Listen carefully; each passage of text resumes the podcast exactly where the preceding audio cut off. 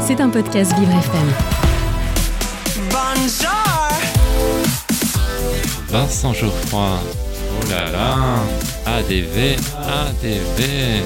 Agenda différent de Vincent Geoffroy. Mon rendez-vous extraordinaire. Et, oui, qu'est-ce que vous croyez? Je suis unique.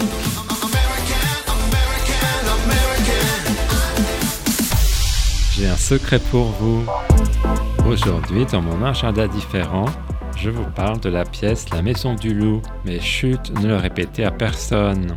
Il s'agit de la nouvelle création de Benoît Solès après le succès de La Machine de Turing.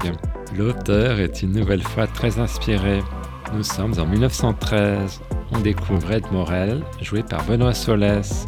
Charmian, épouse du célèbre écrivain Jack London, interprétée par Anne Plantet, invite Ed dans leur vaste propriété, la Maison du Loup.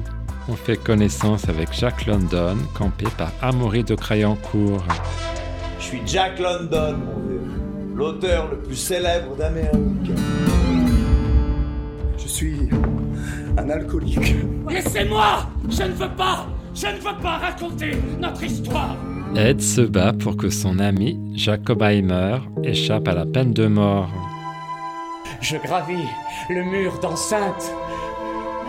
J'atteins le toit du Mirador. Une intervention de l'écrivain pourrait être salutaire. Pour Jack London, écrire s'apparente à un combat. Rendez à Jack la rage d'écrire. Un roman changera le système. Il s'en prend à son épouse. Cette dernière qu'Ed redonne l'inspiration à son mari. Jack London livre beaucoup de lui-même dans ses ouvrages.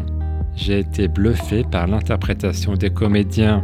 Le thème de la liberté est très bien traité. La Maison du Loup, c'est actuellement au théâtre Rive Gauche, 6 rue de la Gaîté dans le 14e, métro Montparnasse, Edgar Quinet ou Gaîté. De plus, la salle est accessible aux personnes à mobilité réduite. Je vous signale aussi une soirée demain soir sous le signe de l'humour. Les humoristes s'engagent pour la santé mentale et le psychodon.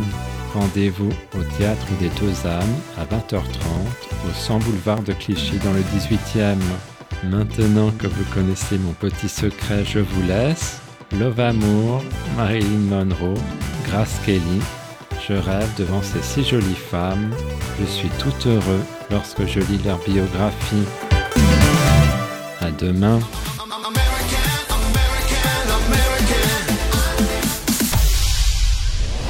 C'était un podcast Vivre FM. Si vous avez apprécié ce programme, n'hésitez pas à vous abonner.